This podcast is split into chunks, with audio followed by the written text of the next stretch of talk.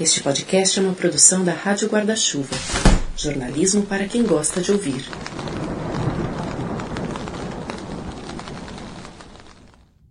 Oi, tudo bem? Meio de temporada já por aqui. Seguimos caminhando pela literatura japonesa, hoje com uma obra que dá uma virada em relação às três primeiras aqui da temporada, um livro diferente das conversas anteriores. E antes de começar, eu quero te convidar a apoiar financeiramente o Põe. O caminho é entrar em catarse.me barra. A sua contribuição é muito importante para o trabalho por aqui. Qualquer valor mensal já é valiosíssimo para manter o conteúdo no ar. Se você não puder ajudar financeiramente, a sua indicação, o seu compartilhamento nas redes sociais também é uma ajuda e tanto. Desde já eu te agradeço. Já te contei por aqui, mas reforço. Desde o início dessa temporada, você também pode ouvir os episódios do Poina em nonada.com.br. Nonada, igual o comecinho de Grande Sertão Veredas, sabe? É um site de jornalismo cultural que entende a cultura de forma integral, incluindo os processos artísticos, a política cultural, a memória e os direitos humanos. Você vai encontrar muita coisa boa por lá, inclusive uma entrevista ótima feita com o historiador e professor Luiz Antônio Simas em que ele resgata a história do carnaval, nos traz reflexões bem bacanas sobre a festa e a ocupação das ruas. Entra lá em nonada.com.br e aproveita os outros conteúdos que estão lá também. E agora eu quero te indicar o Finitude, podcast parceiro do Põe na Estante na Rádio Guarda-Chuva. O Fini, que trata de temas como morte, luto, cuidados paliativos, está em pausa, mas nós fizemos uma parceria com eles para falar sobre livros que abordem os temas centrais do Finitude. Então, é o formato do Põe na Estante com os temas do Finitude. Você encontra o Finitude na Estante no feed dos dois podcasts. Aliás, você já deve ter passado por ele por aqui, né? E eu te recomendo muito essa conversa. Normalmente, a gente não fala muito de luto, né? Eu não falo, mas eu tenho aprendido muito com finitude a abrir esse diálogo importante. Bom, agora bora para nossa conversa? Esse podcast é apresentado por b9.com.br.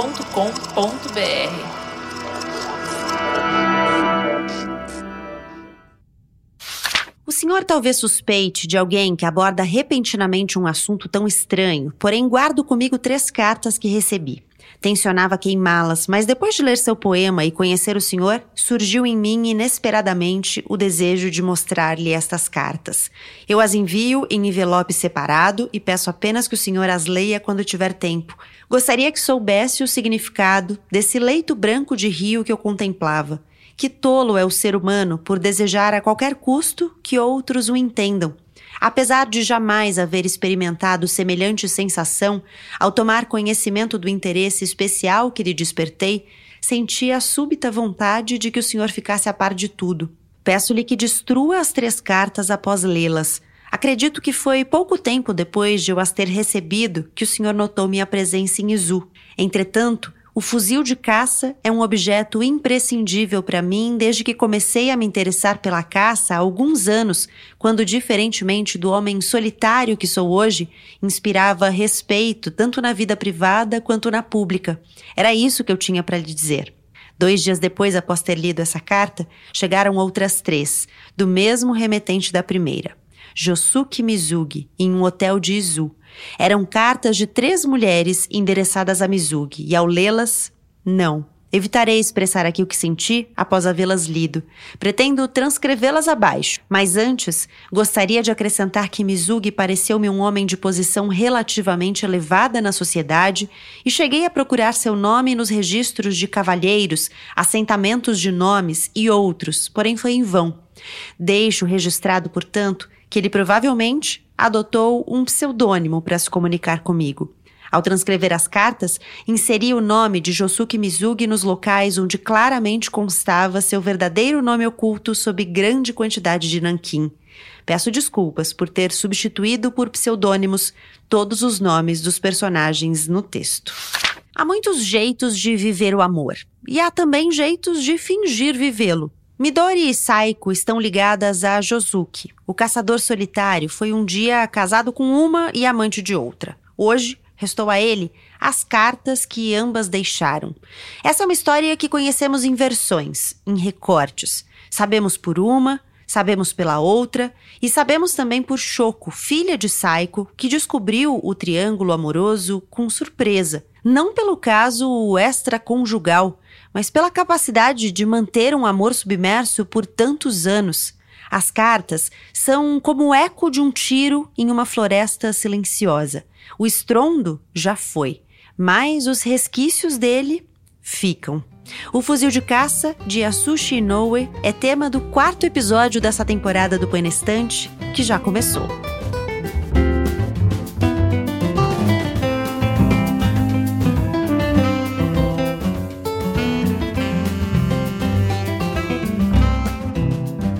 Bem-vinda, bem-vindo ao quarto episódio dessa sexta temporada. Estamos lendo o Japão. O formato, a dinâmica, você já conhece. Eu convidei duas pessoas para lerem o mesmo livro que eu e a gente está aqui para falar sobre ele. Para essa conversa sobre o fuzil de caça de Yasushi Inoue, eu convidei Natasha Barzag Genem, diretora cultural da Japan House São Paulo, e Vinícius Neves. Um prazer ter vocês aqui. Eu queria pedir justamente para que vocês contem quem são vocês. Vou começar, como sempre, por ordem alfabética. Então, Natasha, por favor, conta quem é você. Oi, Gabriela. Oi, Vinícius. Oi para todo mundo que estiver nos ouvindo aqui. É um super prazer estar nesse podcast, participar com, com algo tão delicioso quanto ler livros e discutir esses livros com pessoas queridas e, e agradáveis. Eu sou diretora cultural da Japan House São Paulo. A Japan House é uma instituição criada por iniciativa do governo japonês, do Ministério das Relações Exteriores do Japão, e tem a missão de trazer a cultura japonesa do Japão de hoje, apresentar esse Japão contemporâneo para o público, sobretudo o público que está, enfim, que pode nos visitar na nossa sede na Avenida Paulista, número 52, mas também para um público muito mais amplo por meio de conteúdos digitais uh, e mesmo disposições que a gente tem feito itinerar pelo Brasil Brasil e pela América Latina agora nesses últimos dois anos. No caso da literatura, especificamente, é, a gente criou um livro, um clube de leitura, em 2019, talvez até antes, na verdade, um clube que tem como intuito discutir um título japonês é, por mês, sempre na última quinta-feira do mês, e a gente faz uma conversa que é bem participativa, a gente tem um convidado, sempre um leitor convidado, para fazer um pouco umas chaves de leitura, mas a ideia é que o público também possa participar e, e contribuir e, enfim, dividir suas opiniões. Um pouco o que a gente está fazendo aqui hoje também. Muito legal. Vinícius.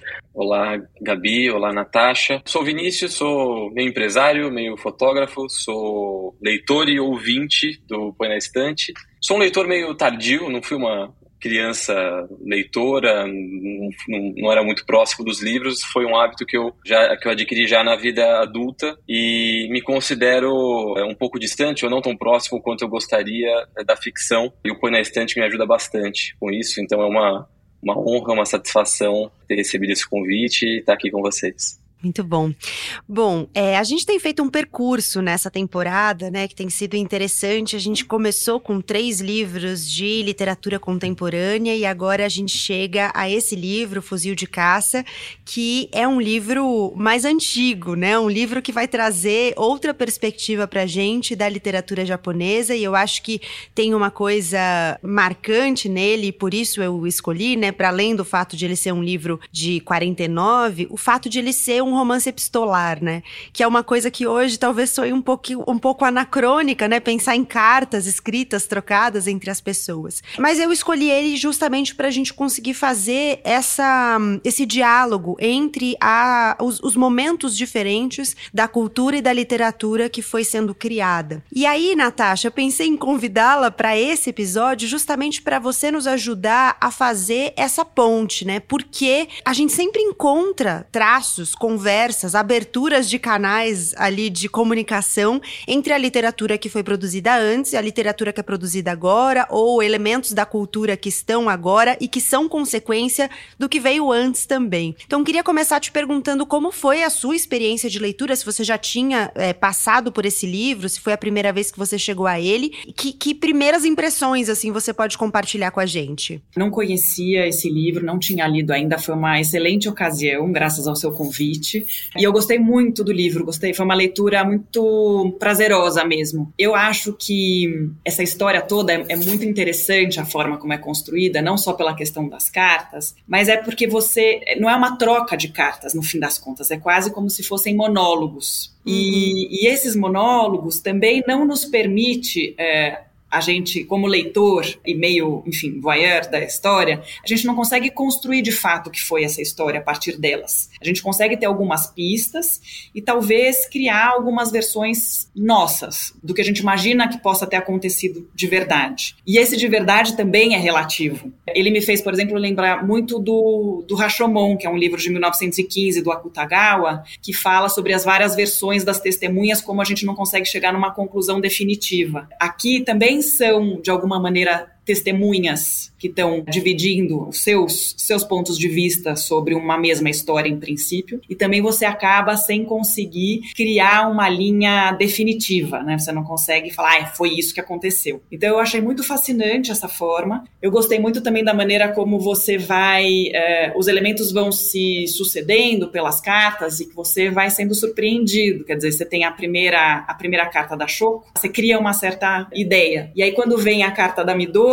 você é surpreendido surpreendido de entender, não sei se pode dar spoiler aqui, mas você é surpreendido. Mini spoilers, mini spoilers. você é surpreendido tipo de relato que a Midori faz, que não é o que você imaginaria a partir do que você leu até aquele momento. Isso também é um, uma linha de condução que prende a leitura, muito envolvente. Dando assim um primeiro apanhado geral das minhas impressões foram essas. Vinícius, vou te perguntar também da sua experiência de leitura, porque ele é um livro curto, né? Ele é um livro que dá para ler ali se você estiver animado numa sentada, tem 112 páginas. Só que ele é um livro que, na minha experiência, com a leitura, ele foi um livro muito reflexivo, porque ele parece ali uma troca de pontos de vista sobre uma relação extraconjugal que estava rolando, mas no fim das contas tem tantos elementos naquelas linhas, né? Eu acho que no, há muito, muita coisa nas entrelinhas das cartas que essas coisas acabaram me, me fazendo parar para pensar sobre contextos,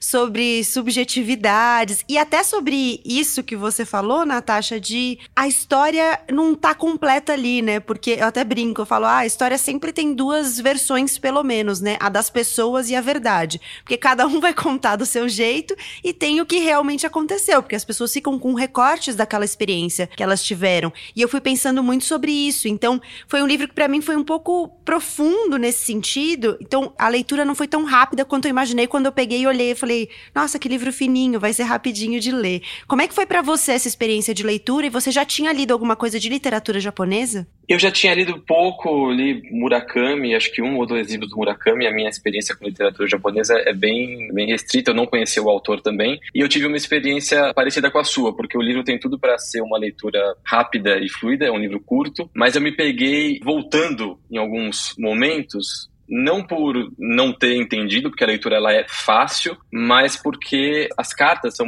carregadas assim de lirismo e algumas construções mais subjetivas, né, impressões subjetivas dos personagens, e é um quebra-cabeça que você vai montando ao longo da leitura, né? Então, realmente tem essa essa cara de testemunhos e a história vai sendo contada de uma forma fragmentada, tanto pela temporalidade, que não é uma coisa linear, e também pelo ponto de vista ou pela versão né, pela experiência de cada personagem e o que cada um viveu a respeito, o que cada um conta, às vezes, de uma mesma cena é muito diferente, né, porque a bagagem que cada um tem, a expectativa que cada um tem é diferente. E o que eu senti é, ao longo de todo o livro é que, aliás, essa palavra aparece muitas vezes no livro, que é a palavra solidão. Parece ser tudo muito, muito solitário. Acho que normalmente em romances a gente consegue construir, ter uma ideia da narrativa e da, do ambiente pela relação entre os personagens. Isso é um pouco difícil de, de conseguir nesse livro, porque é, é, difícil pegar a relação. São poucos momentos de diálogo, né? Tem um ou outro diálogo que é relatado e são diálogos muito curtos,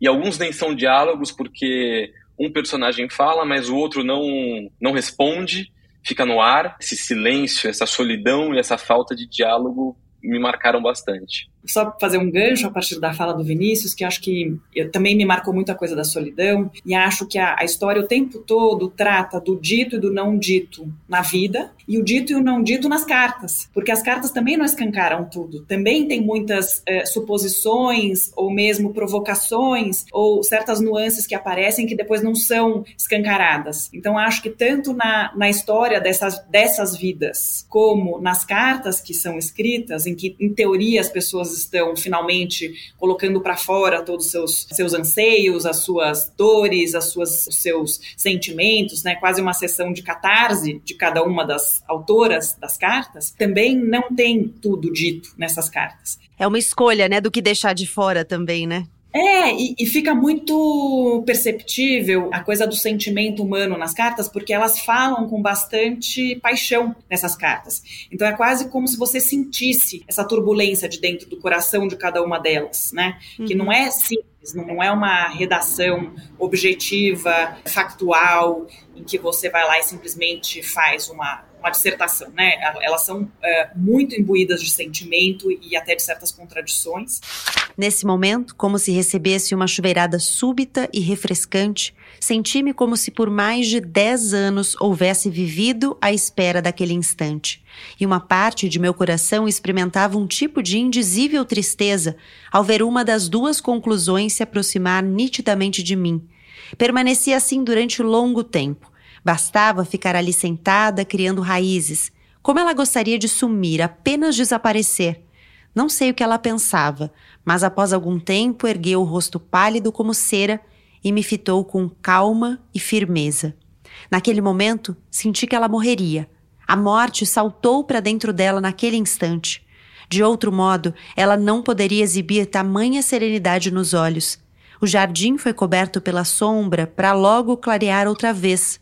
O som do piano na casa vizinha se interrompeu bruscamente. Não se preocupe, não estou aqui para julgá-la. Dou-lhe meu marido de presente. Dito isso, levantei-me, fui à varanda pegar as rosas brancas que tinha lhe trazido, coloquei-as num jarro sobre a estante de livros, arranjando-as um pouco, depois fixei meu olhar em sua nuca estreita, que se mantinha cabisbaixa. Imaginei que aquela seria a última vez que a veria. Que terrível premonição a minha! E disse: Realmente não há com que se preocupar. Afinal, eu também a enganei durante mais de dez anos. Estamos kits. Então, sem querer, pus-me a rir baixinho. Mas que silêncio admirável era o dela queria fazer um paralelo com o mundo de hoje, porque eu acho que essa coisa das cartas e desse monólogo que eu sugeri no início, que foi a minha percepção, eu penso um pouco que é o que a gente vive nos dias de hoje com os áudios de WhatsApp. Os áudios de WhatsApp não deixam de ser vários monólogos. Você faz um baita de um discurso para o seu interlocutor, ele ouve tudo aquilo sem sem possibilidade de interrupção ou de, ou de troca, e depois ele responde com outro monólogo, né? Então eu acho que me lembra um pouco, se a gente fosse transportar esse romance para os dias de hoje, seria quase uma lógica dos, dos áudios de WhatsApp. É, faz todo sentido. E até por isso é difícil construir esse ambiente pela relação, né? Como o Vinícius estava pontuando, porque a troca, ela não é uma troca epistolar, né? Não é pessoas. As pessoas não estão mandando as cartas umas para as outras ali. O autor escolhe colocar essas cartas, ou na verdade tem um escritor que publicou um poema poema sobre um caçador, porque a história parte daí, né?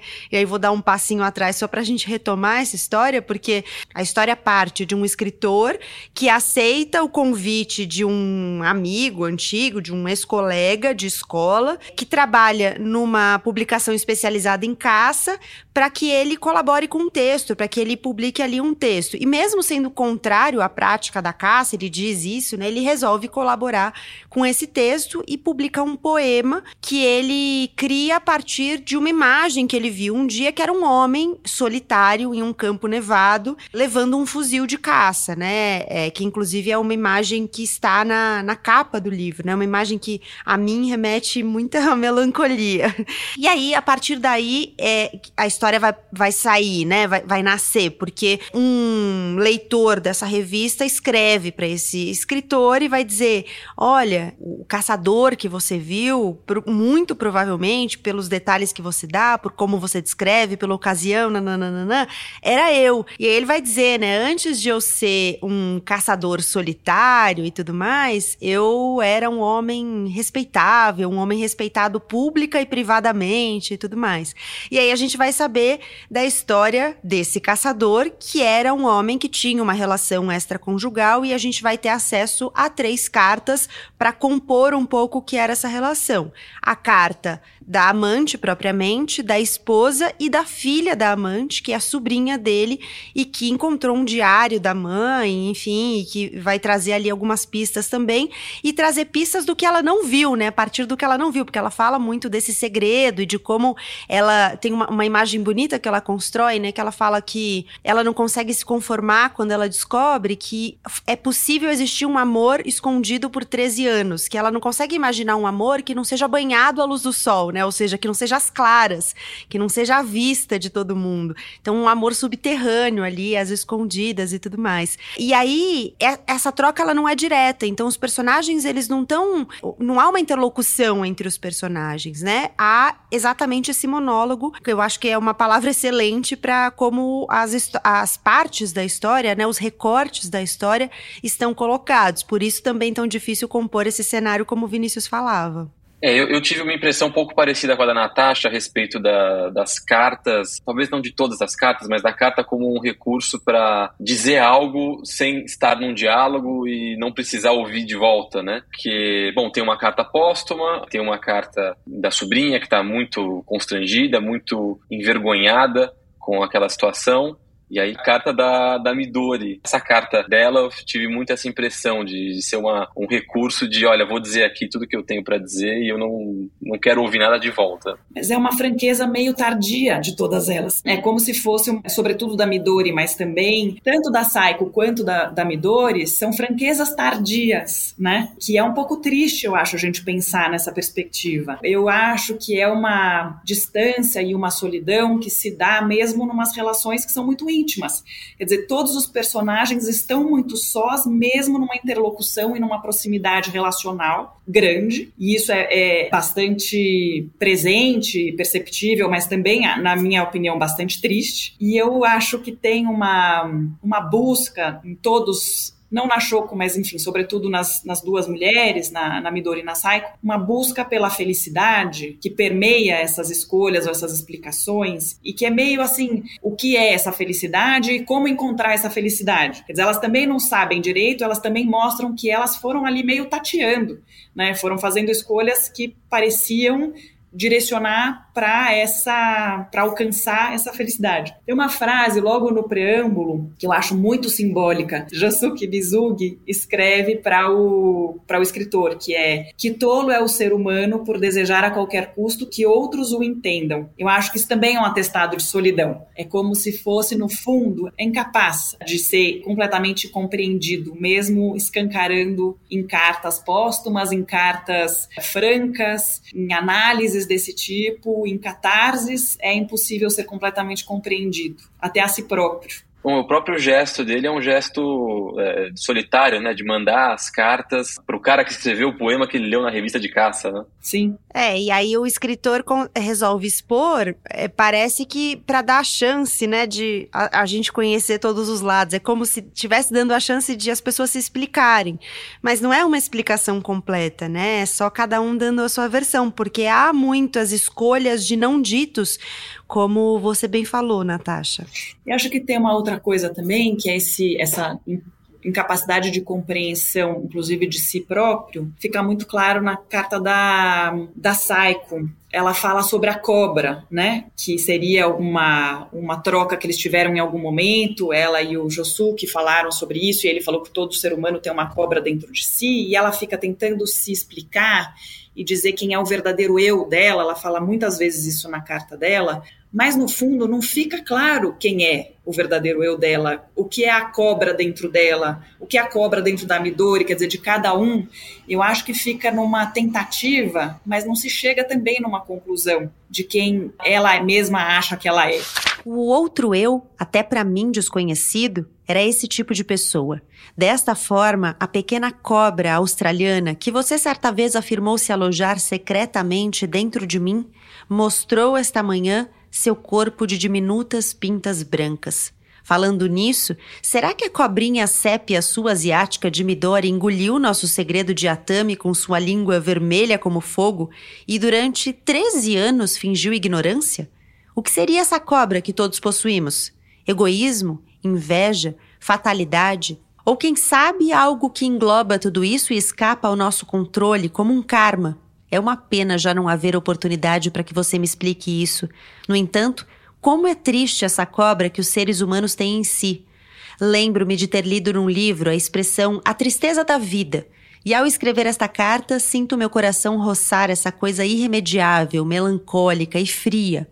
Ah, o que será essa coisa insuportavelmente desagradável e insuportavelmente triste que os seres humanos possuem? Escrevi até este ponto e percebo que ainda não lhe ofereci meu verdadeiro eu. A decisão que tomei ao pegar a pena para escrever esta carta às vezes se enfraquece e pareço estar fugindo e fugindo a todo custo de algo horrível. Uma outra impressão que eu tive é quando você começa ali a primeira carta, sobretudo, você é surpreendido ali por um grande segredo e você acha que são grandes segredos, né? Que o livro é sobre isso, mas conforme você vai lendo, você percebe que não é tão segredo assim, que é mais sobre até o que a Natasha falou, sobre os não ditos, né? Porque alguns personagens ali, talvez a, a sobrinha, a Choco, a Choco uh, não soubesse de muita coisa, mas os demais participantes ali do, do triângulo triângulo, parece que todo mundo sabia, né? De tudo, das traições, das infidelidades. Então não era o não saber, era só o não dizer que sabe. E inclusive não só sabiam, mas eu sei que o outro sabe, né? Então tinha essa atmosfera. E sobre essa questão da cobra também foi uma coisa que, que me marcou, porque um pouco depois que a, que a Psycho conta essa história da ocasião em que, que o Misugi falou que cada um de nós tinha uma cobra dentro de si, ela especula que talvez ela tenha encontrado a cobra dela na, no dia em que ela resolveu colocar o tal do Haori azul acinzentado que despertou a ira da Midori, né? Talvez um gesto ali de não de contar a verdade, porque ela não tá, estava contando nada que a Midori já não soubesse, mas ela quis escancarar aquilo, né? Eu fiquei pensando se não era meio que uma provocação, né? Porque era a amante fazendo um gesto meio que para dar uma sinalização para a esposa. Fui até procurar, eu não sabia o que era haori, é uma espécie de kimono, né, pelo que eu pesquisei assim. Então ela veste essa peça de roupa. Eu fiquei pensando, falei: "Ah, será que é uma provocação? Será que é uma tentativa de dizer algo? Será eu que não, eu não senti como uma provocação e nem que ela sabia da que a Midori sabia. Eu acho que talvez ela parecia muito angustiada nas tanto na história da Shoko, na carta da Shoko, quanto na, na dela você percebia uma angústia que que consumia ela. E acho que talvez fosse quase um pedido de socorro, sabe? Ela falava muito de pecado, então era quase como uma redenção, talvez. Me descubra que eu com isso serei talvez é, redimida depois, falar sobre inferno, Deus, né? Tem algumas passagens que remetem a essa a esse aspecto de um julgamento, quase um julgamento maior, não só um julgamento social. E ela Parece muitas vezes a palavra pecado, né? Muitas vezes. Então eu não senti como eu, eu, senti como se ela não soubesse que a outra sabia, mas senti que ela tinha talvez eh, tivesse talvez querendo provocar a descoberta para se livrar desse fardo. Foi no Hotel Atami que pela primeira vez você usou a palavra pecador. Lembra das janelas corrediças voltadas para o mar, fazendo barulho ininterrupto durante toda a noite por causa da ventania? Quando de madrugada você as abriu para fazer cessar o barulho, vimos um navio pesqueiro ardendo em chamas vermelhas, como se o tivessem usado para uma fogueira. Apesar de muitas pessoas certamente correrem risco, não sentíamos nenhum horror, já que em nossos olhos só a beleza se refletia. Porém, ao fechar a janela, de repente uma angústia tomou conta de mim. Imediatamente voltei a abri-la, mas o barco queimara por completo, e não se via mais sinal de fogo sobre a negra superfície do mar que se estendia mortiça e serena. Até aquela noite, meu coração se esforçava para se separar de você. Contudo, depois de ver o incêndio do barco, minha cabeça foi dominada de modo estranho pelos desígnios do destino. Eu acho que tem um elemento contextual que pode ser interessante de a gente trazer, que é o fato de ser um livro. O livro é do pós-guerra, e a história também, né? Tem um momento em que isso fica claro, em que a um, Saiko tá rememorando uma noite em que ela estava com a Shoko, filha dela, em um abrigo antiaéreo construído pelo Josuke Mizugi, que é esse homem ali, o centro do triângulo. E ela descreve, fala que elas passaram a noite nesse abrigo antiaéreo, que havia ruído dos B-29 espalhados, é, ruídos espalhados pelo céu, sobre as cabeças delas e tudo mais. E inclusive nessa hora ela vai falar mais uma vez da solidão, né? Uma hora que ela fala que estando ali, ela, ela mais uma vez ela é lançada para uma solidão incontrolável, uma solidão que ela não consegue nem descrever direito e tal. E tô, tô dizendo isso do contexto porque hum, eu já li muitas coisas de literatura japonesa ou sobre literatura japonesa, análises na verdade, né, que falavam, traziam um aspecto de um certo silêncio que passou a fazer parte da sociedade japonesa no pós-guerra que muitas coisas passaram a não ser ditas de fato, que isso ficou meio como um, um legado negativo, né, da vivência que eles tiveram, porque foi uma experiência de silenciamento muito grande, né? Você imaginar que país que foi atacado com duas bombas atômicas, né? O tamanho da destruição que aquilo levou ao país e certamente dos silêncios que ficaram. Eu fico imaginando, né, quando você lê o livro Hiroshima, que tem a descrição de vários personagens, vai compondo aquela história, né? O silêncio é uma coisa muito presente, porque depois do estrondo da bomba, que é um barulho insuportável, vem um silêncio absoluto, porque toda a vida se perde. E aí já li várias análises falando sobre isso, falando sobre um certo silêncio que fica nesse pós-guerra na sociedade de uma maneira geral. Eu fiquei pensando, eu acho que, claro, as histórias de relações pessoais, né? As histórias de amor, as histórias, os relacionamentos extraconjugais, talvez principalmente, eles envolvem sempre silêncios, assim, não ditos. Mas talvez haja um elemento extra aqui, sabe? Eu fiquei pensando se isso também influencia de alguma maneira toda essa solidão que permeia as histórias e os relatos que a gente é, acessa aqui. Eu também fiquei tentando construir pontos com esse contexto, com esse contexto histórico. Procurei referências, referências temporais e a, a, a referência que eu achei foi de 1934, que é quando, quando tem o, o, encontro né, no, no hotel, que a Midori flagra os dois no, no, hotel. Então, foi algo que começou antes da guerra e perdurou ao longo da guerra. É, mas acho que faz bastante sentido isso. Eu, um personagem que eu tive um pouco mais de dificuldade de ler nessa história foi o personagem da, da Shoko. As outras duas cartas, tanto, tanto a Midori quanto a, a Saiko, tem uma uma atitude mais confrontativa. Tudo bem, até foi um silêncio que durou por bastante tempo, mas elas têm uma têm ali uma, uma iniciativa de tentar romper de alguma forma esse silêncio e e dizer tudo aquilo que estava guardado, né? E a Shoko ela toma um outro caminho, ela se diz, se mostra surpresa, se mostra constrangida e chocada e a escolha dela é, é sair de cena, é partir, né? Se afastar da família, do, do, dos tios. Então acho que isso tem alguma alguma ligação com esse paralelo que você fez a respeito do silêncio do, né, do pós-guerra, da dificuldade de, de falar, de dialogar e de lidar com algumas coisas. Mas talvez também com o papel dela, né? Porque ela era uma terceira ali na história. Se você pensar, ela meio que cai de paraquedas. Ela não escolheu nada daquilo, né? As outras personagens, de alguma maneira, estão envoltas em escolhas. Ela não. Mas as três, as três mulheres saíram de cena. Cada Sim, uma de alguma maneira. maneira, né? É, tem razão. Eu acho que é, eu não pensei nessa lógica da guerra como você falou, Gabriela, durante a leitura, porque eu acho que isso aparece de maneira muito marcante na sinopse, enfim, quando a gente lê, fala-se muito sobre o pós-guerra do Japão, mas durante a leitura tem uma única alusão a um abrigo antibombas e uma demonstração de amor é, muito profundo por parte dele, com cuidado, com, com a Saiko, e uma demonstração de amor profundo que se dá por com esse tipo de argumento. Quer dizer, existe o, o, o abrigo anti, anti-bombas. Que, que ele tá, construiu, né? Que ele construiu, ela tá, ela, ele tá protegendo ela. E não só ele tá protegendo ela, como ele tá velando ela.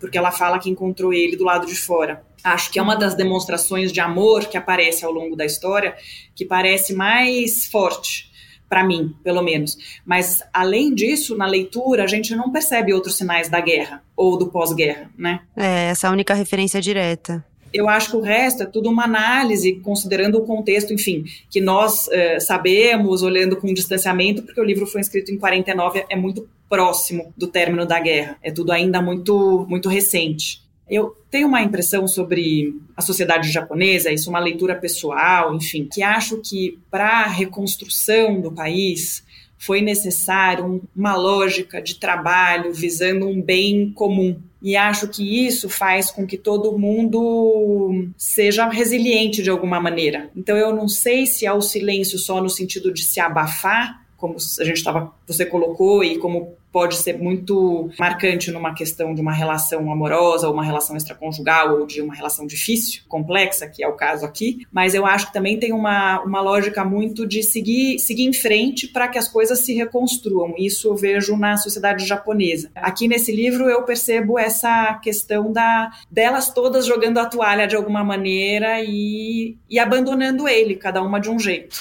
Aconteceu em fevereiro de 1934. Eu estava em um quarto no segundo andar do Hotel Atami quando, por volta das nove da manhã, vi você caminhando de terno cinza por um penhasco logo abaixo. Isso aconteceu em um passado já tão distante que se anuvia em minha mente como num sonho. Ouça-me com o coração calmo. Como doeram meus olhos ao ver o Raori com bordados de flores de cardo que a mulher linda e alta que o seguia de perto trajava. Não imaginava que minha intuição pudesse ter sido tão exata. Para confirmá-la, eu viera balançando sem dormir no trem noturno que tomei na noite anterior. Como diz a velha máxima, se for um sonho, acorde-me. Na época eu tinha 20 anos, a idade atual de choco. Foi um choque enorme para uma recém-casada que conhecia tão pouco da vida. Imediatamente chamei o boy, paguei a conta, não sem antes lhe dar uma explicação ao ver seu rosto confuso, e não suportando permanecer nem mais um instante naquele lugar, Saí às pressas. Por algum tempo, fiquei plantada na calçada diante do hotel, suportando a dor pungente a queimar-me o peito, hesitando entre descer até o mar ou seguir rumo à estação. Comecei a descer em direção à praia, mas não caminhei nem 50 metros e estaquei novamente. Fiquei de pé, contemplando o mar brilhante sob o sol de inverno, de um azul da Prússia que parecia pintado com uma tinta nova, recém-saída do tubo.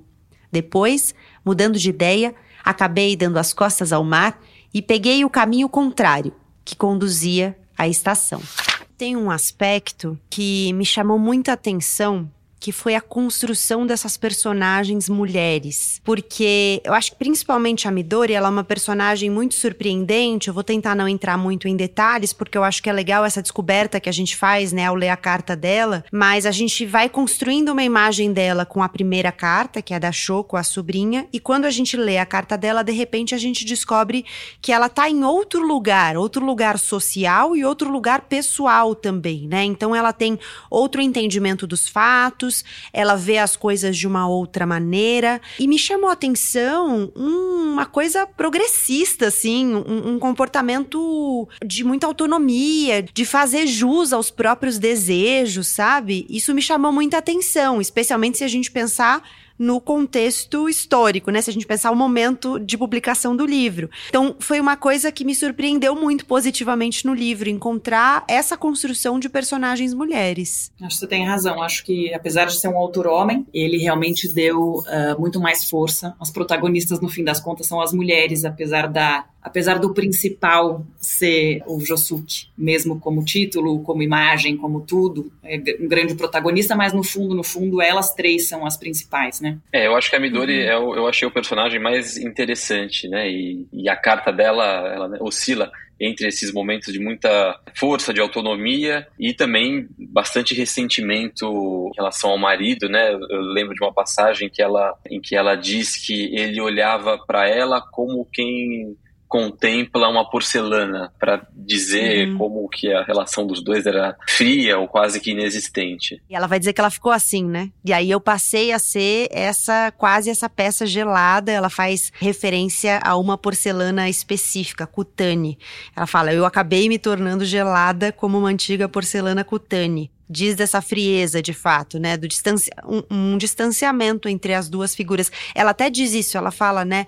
A nossa relação era conjugal só no nome. Então, eles não tinham, de fato, uma ligação emocional, talvez, não sei se é a palavra adequada, mas a ligação deles não estava exatamente num lugar emocional, né? Sim, mas havia, de qualquer modo, uma tensão, né? E tem aquela cena, a cena do fuzil de caça, é, que é tensa, é né? É muito tensa, né? É, ela é descrita de uma forma que a gente sente que é uma cena longa, né? Queria ser um suspense. Tem essa tensão dos dois, né? De um saber o que o outro o que o outro faz, como o outro vive, o, o que o outro esconde e ela demonstra também, parece demonstrar uma uma certa culpa ou um certo mal-estar com aquela sensação, né? Então acho que oscila um pouco entre essa posição de autonomia de que ela escolheu. Tô bancando. Tô, é, né? tá, tô bancando uh, as minhas decisões, mas ao mesmo tempo é, acho que ela, ela gostaria de não, de não ter feito essa escolha, de não precisar fazer, porque também a gente tem essa impressão, né, que ela que ela justifica a, a, escolha, a escolha que ela fez com base na escolha que o marido fez. Eu acho essa cena do fuzil extremamente simbólica, porque também é o gatilho que não é puxado, também é o que não é dito. É ela querendo que seja dito e não é dito. E eu acho que foi, para mim, a impressão é que é isso que dá o título do livro, porque na verdade o livro não teria por que chamar o fuzil de caça, não se fala uhum. de caça, mal se fala de fuzil. A história do,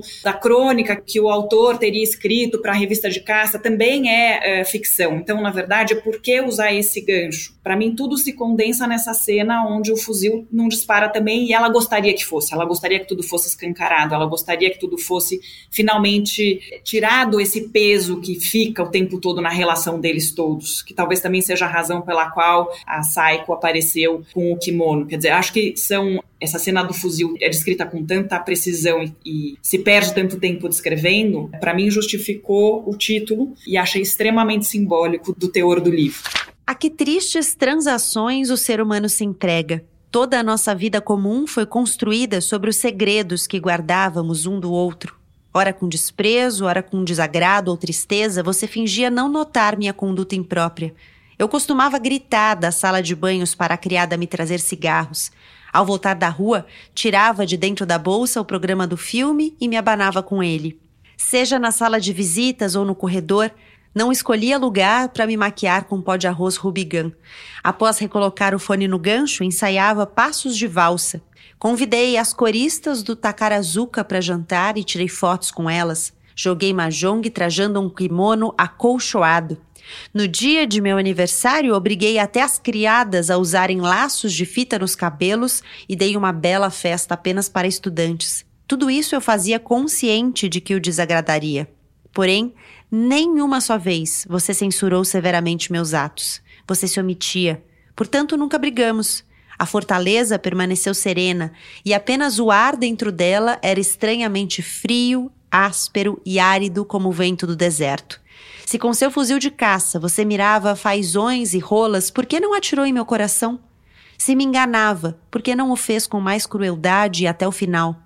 Até pelas mentiras contadas por um homem, uma mulher pode se transformar em deusa há um, um, certo receio quando a gente fala de livros que são clássicos ou livros que são de outros tempos. Às vezes as pessoas se sentem distantes dessas leituras, quando na verdade a gente está falando de coisas que dialogam com, com, com o que a gente vive ainda hoje, né? Inclusive os sentimentos que todos os personagens aqui relatam são sentimentos que a gente experimenta, que a gente segue experimentando e que em algum momento da vida, talvez não seja exagero dizer que todos nós em algum momento experimentaremos.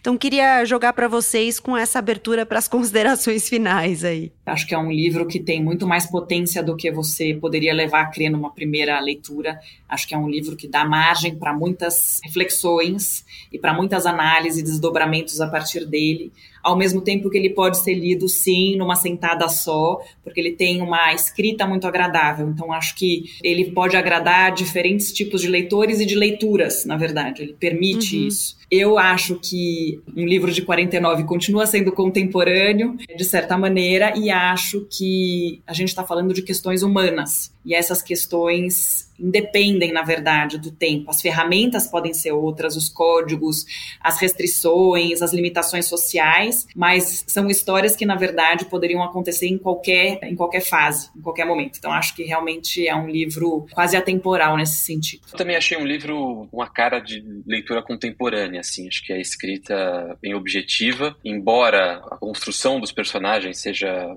seja bem profunda, tenha várias camadas, tem realmente essa coisa de você conseguir fazer uma leitura rápida, mas ao mesmo tempo você quer voltar porque, como a história é contada dessa forma fragmentada, te convida a, a ler de novo algumas passagens para pegar coisas que você não tinha, elementos que você não tinha dado a devida atenção, o devido valor na composição de toda essa história, de toda essa narrativa. Ou até para confrontar, né? Aí, sobretudo Você pra, volta é, para confrontar. Pra confrontar, é, porque acho que tem isso, né? Quando você lê a primeira carta, você acha que é que o assunto é um e aí você acaba direcionando a sua atenção para um campo. Mas aí quando, conforme você vai lendo as outras, você você precisa voltar. Acho que é muito difícil você ler as cartas assim isoladamente sem depois de, de ler a última voltar para para primeira e voltar para a segunda. Esse movimento do livro é bem interessante. Né?